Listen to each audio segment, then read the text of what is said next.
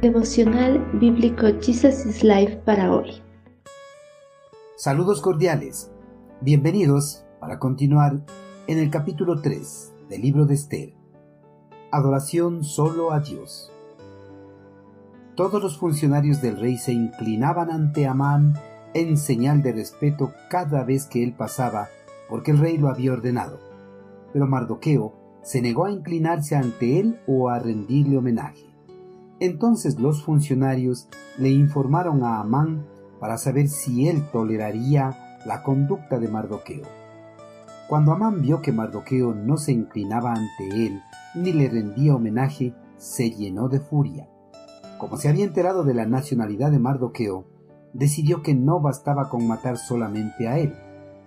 Buscó la forma de destruir a todos los judíos a lo largo y ancho del imperio de Jerjes.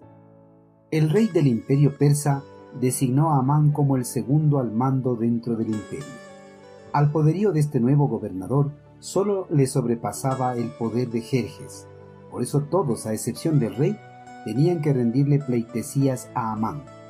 Un homenaje similar a los funcionarios de la corona no era enteramente extraño a las costumbres de Oriente Medio, pero esta clase de pleitesía no fue exigido por visires anteriores, pero este cortesano vanidoso exigió que todos los oficiales subordinados se inclinasen delante de él con su rostro en la tierra.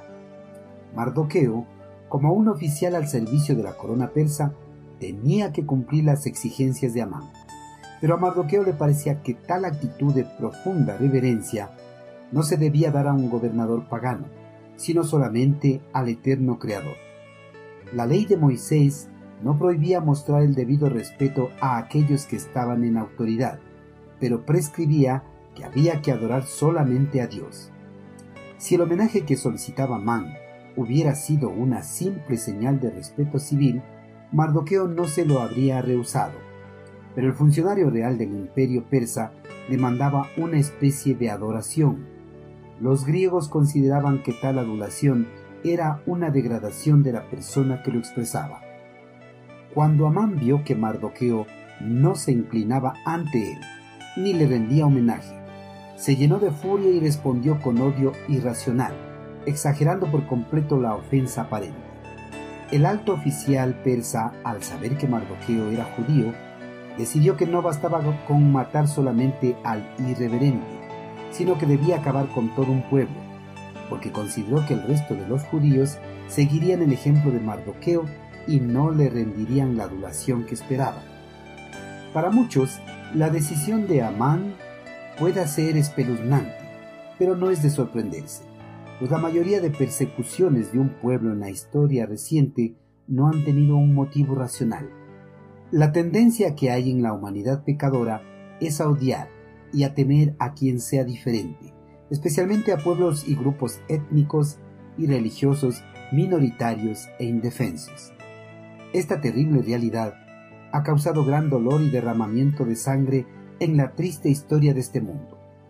Cuando la furia insensata de Satanás contra el pueblo de Dios se une a estos ciegos prejuicios humanos, se desechan la razón y la decencia, y el odio arrasa desenfrenadamente con todo. Queridos hermanos, Mardoqueo, a pesar de saber las posibles consecuencias que le acarrearía, no quiso rendirle adoración a Amán, pues en su corazón tenía que la adoración solo se la debe ofrecer al eterno Creador.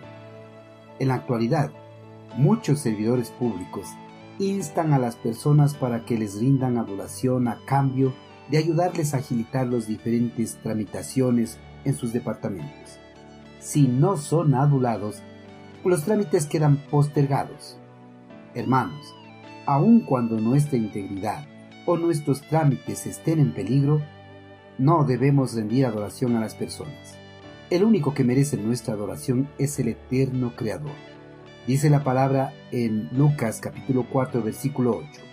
Jesús le respondió, las escrituras dicen, adora al Señor tu Dios y sírvele solo a Él.